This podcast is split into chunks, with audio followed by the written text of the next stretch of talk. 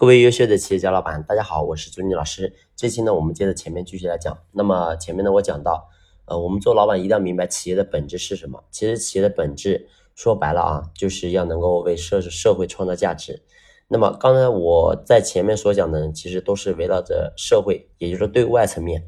那么对内层面呢，我们做老板，你要好好思考一下啊，我们企业凭什么你的企业能够比别人活得好啊？那刚才讲了。对外要创造价值，那么价值创造由谁创造呢？当然是我由由我们家的员工创造的，啊，那么对于员工这个层面，我们做老板你是怎么去思考的呢？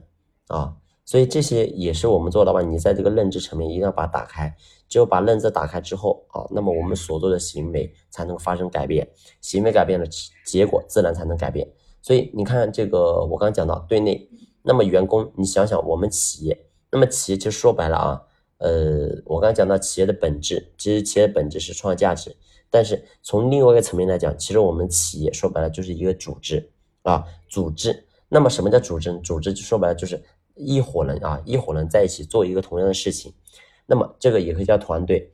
那么在团队这个层面呢，我们做老板你要好思考一下啊，什么是团队呢？所以所谓的团队就是团结一帮人啊，一队伍的人，然后一起做一个事情。那么你怎么把这个团队团队把这个事情把它做好呢？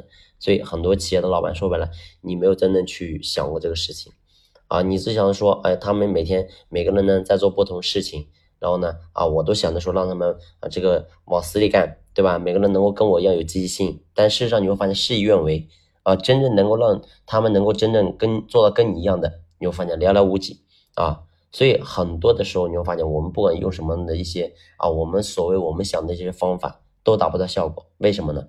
核心就是还是在于我们自己本身。所以，我们做老板，你在这个点你要好好思考一下啊。团队，团队，其实团队说白了就是一定要要凝结在一起才叫团队啊。所以，我们从过去呃这个呃私密的这个分工理论，对吧？就讲说这个社会要要这个嗯。就是说，说白了，要要有进步，要有效率啊，要有分工。